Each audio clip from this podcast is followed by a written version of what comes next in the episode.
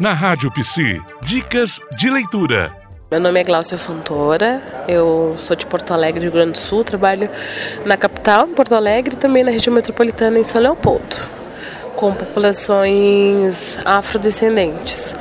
E uma dica de leitura que eu acho bem legal, que foi que me chamou atenção para a temática do sofrimento psíquico a partir do racismo, é uma revista do Instituto Ama Psique, que fala bem sobre os, os efeitos psicossociais do racismo. Ouça a Rádio Psi, fique ligado na Rádio Psi. Você ouviu na Rádio Psi Dicas de Leitura.